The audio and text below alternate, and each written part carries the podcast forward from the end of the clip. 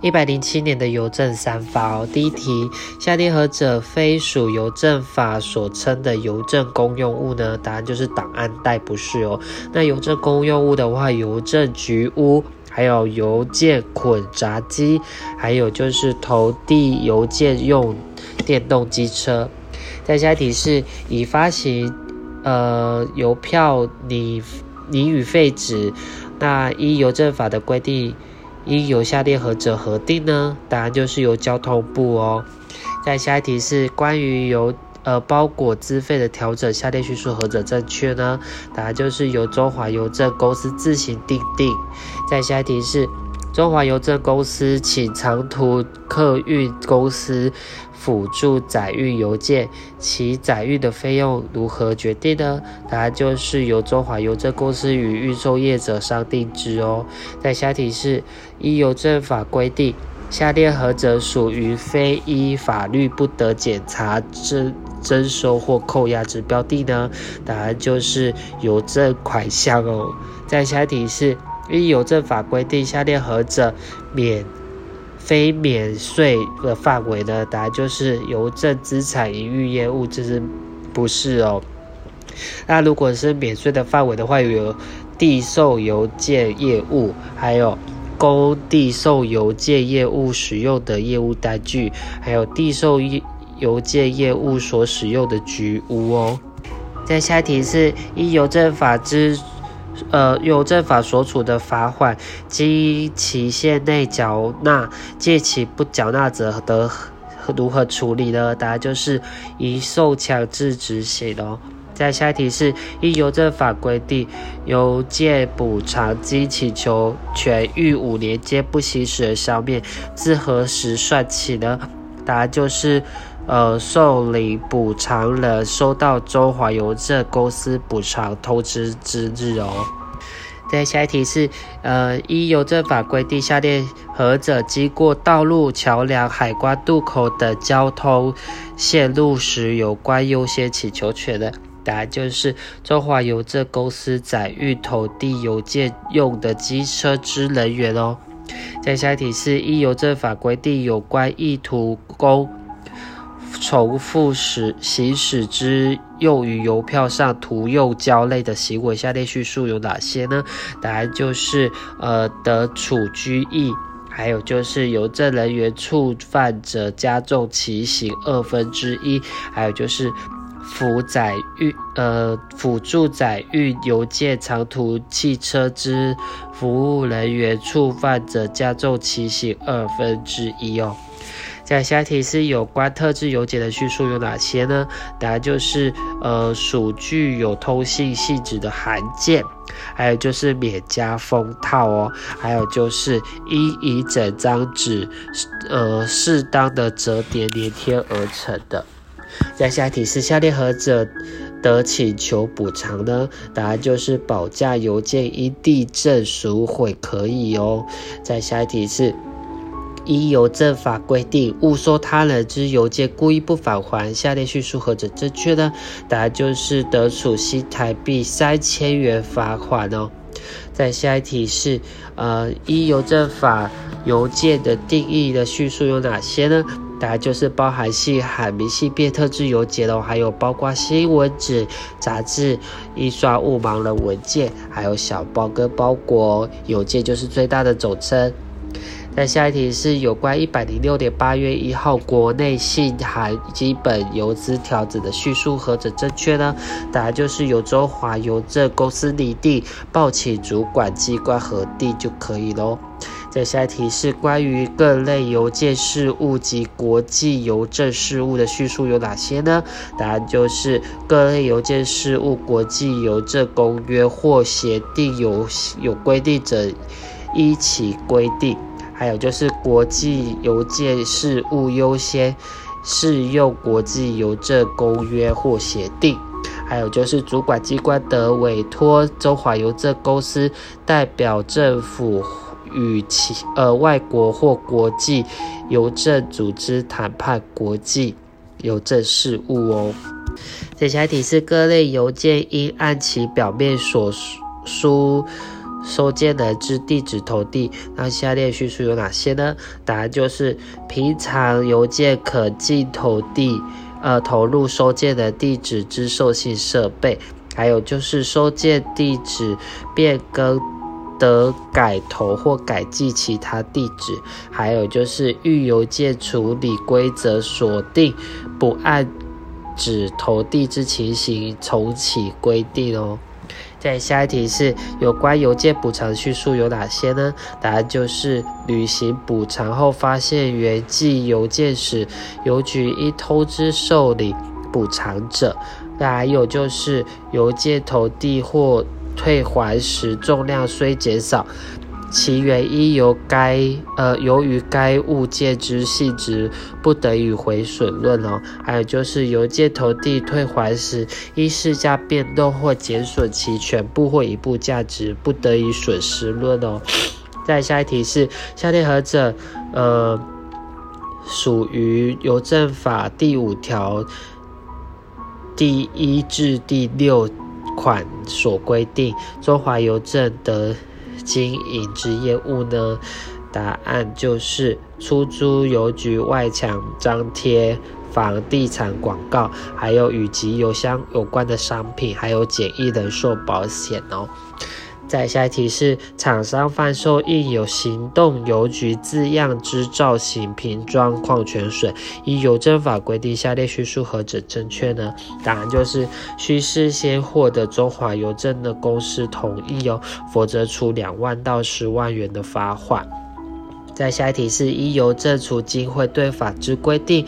由邮政储金会对法之规定与其他法律之规定的叙述何者呢？答案就是邮政储金会对法未规定者才依其他法律之规定哦，因为它是特别法。再下一题是依邮政储金会对法规定。以一定金额委托中华邮政公司支付国内收款人之业务为何呢？答案就是国内汇兑哦。在下一题是下列何者不受邮政储金汇兑法第十九条有关储金计息之最高存款限额之限制呢？答案就是交通部哦。那其他像是邮政服务人员啊，还有所获所有的邮政寿险保护啊，还有就是中华邮政公司的相关企业，这些都是会有受到最高存款限额之限制哦。在下题是依邮政储金汇兑法规定，中华邮政公司经营储金汇兑业务，其会计账务应如何处理呢？答案就是独立处理哦。在下题是以邮政储金汇兑法规定有关划拨储金的叙述有哪些呢？答案就是呃得以办理拨款，还有就是得以办理汇款，还有得接受他人的存款哦。在下一题是一邮政储金汇兑法规定，储户意见呃遗失意见挂失止付后，存款遭冒领的话，中华邮政公司。能否主张免责呢？答案就是不可主张免责，因为人家都挂失了。在下一题是：一邮政储金汇兑法规定，每人每一人仅为一户之储金项目为何呢？答案就是存不储金哦。在下一题是：一邮政储金汇兑法规定，呃，邮政汇票收款人之对离起求权，自发票日起几年间不行使。依时效而消灭了，答案就是三年哦。在下一题是：一邮政储金汇兑法规定，下列叙述何者非处理国际汇兑的依据呢？答案就是票据法有关票据汇票之规定，这个不是哦。那如果是的话，有像是外国邮政的联盟锁定。邮政汇兑协定，还有就是我国与国外双边邮政汇兑协定，还有就是邮政储蓄汇兑之规定哦。那下题是一邮政储金汇兑法的规定，患老年痴呆症之期许老欧到邮局提款，其效率为何的？答律是一律有效哦。那下一题是。依邮政储金汇兑法的规定，中华邮政得据以停止账户交易的情形，不包括下列哪一个呢？是不包括检察机关电话紧急通知哦。那如果是可以的话，是有向法院的判决，还有检察机关的书面通知，还有依法律的规定哦。在下题是依邮政储金汇兑法的规定，时效消灭未经兑换的。邮政汇票，中华邮政应如何处理呢？答案就是通知汇款人领回哦，但不得退还会费。在下一题是：目前中华邮政公司办理邮政储蓄汇兑业务有关其捐税捐的叙述，下列何者正确的？答案就是均无税捐优惠哦。在下一题是：呃，依邮政储蓄汇兑法的规定，下列何者非属交通部？需会同中央银行及金融监督管理委员会定制呢？答案就是投资受益凭证之管理办法，这个不用哦。那如果有需要会同的话，就是有像是投资短期短期的票券之管理办法，还有投资金融债券之管理办法，还有存不储金计息的最高存管限额，这个都要会同哦。再下一题是。一邮政储金汇兑法规定，邮政邮服务人员泄露顾客之邮政储金资料的叙述，下列何者正确呢？答案就是由金融监督管理委员会处中华邮政公司罚款。该公司的对应负责之人求偿。再下题是简易人寿保险不包括下列哪种保险呢？答案就是不包括年金保险哦。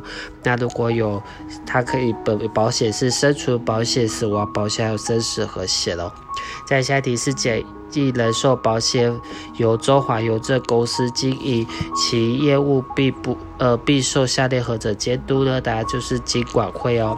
在下题是一简易人寿保险法规定，非中华民国国民不得为下面的何者呢？答案就是不得违背保险人哦。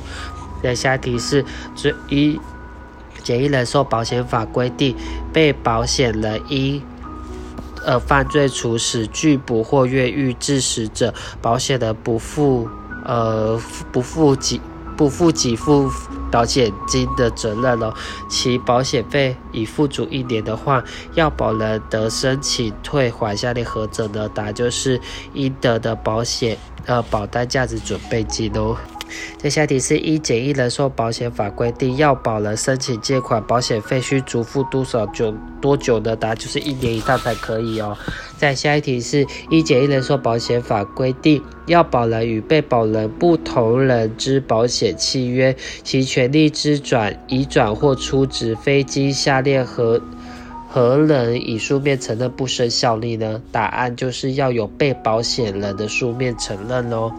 再下一题是，呃，简易人寿保险之要保人得以保单，呃，保险单为值，啊，向保险人申请借款，那借款金额范围为下列何者呢？答案就是保单价值准备金内哦。在下一题是：一简易人寿保险法规定，下列何者呃的随时向保险人声明终止保险契约呢？答案就是要保人哦。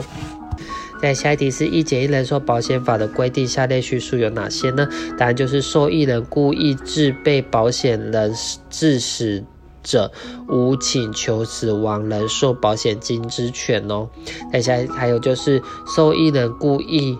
伤害被保险人者，那无请求伤害保险金额之权哦。还有就是受益人故意致被保险人于死，虽未致死，那无请求死亡人寿保险金额之权哦。再下题是一简易人寿保险。呃，法规定下列何者非邮政简易人寿保险法资金的运用的范围呢？答案就是，呃，经办理经主管机关核准之专案共用、共公共及社会福利事业投资，这个不行哦。那可以的有像是不动产，还有国外投资，还有有价证券这些都可以哦。再下一题是邮政。简易人寿保险契约之保保险费率由下列何者定定呢？答案就是由行政院哦。在下一题是简易人寿保险法施行日期为何呢？答案就是民国二十四年的十二月一号哦。在下一题是，呃，已未满十五岁之未成年。为被保险人订立简易人寿保险法的叙述何者正确呢？答案就是除了健康险以外，其死亡给付于呃被保险人满十五岁之日起发生效力哦。在下一题是一人简易人寿保险法规定，现行中华邮政公司自有资本与风险资本之。比例不得低于下列何者呢？答案就是不得低于百分之两百哦。在最后一题是一简易人寿保险法规定，下列何者非由中呃交通部会同经经管会定制的呢？不是的话是简简易人寿保险的资本额，这个不是哦。那如果是的话，有像是。呃，人寿保险的最高还有最低的保险金额，还有就是保呃核保理赔人的资格哦，还有就是有关呃之各种保险单的条款哦，结束。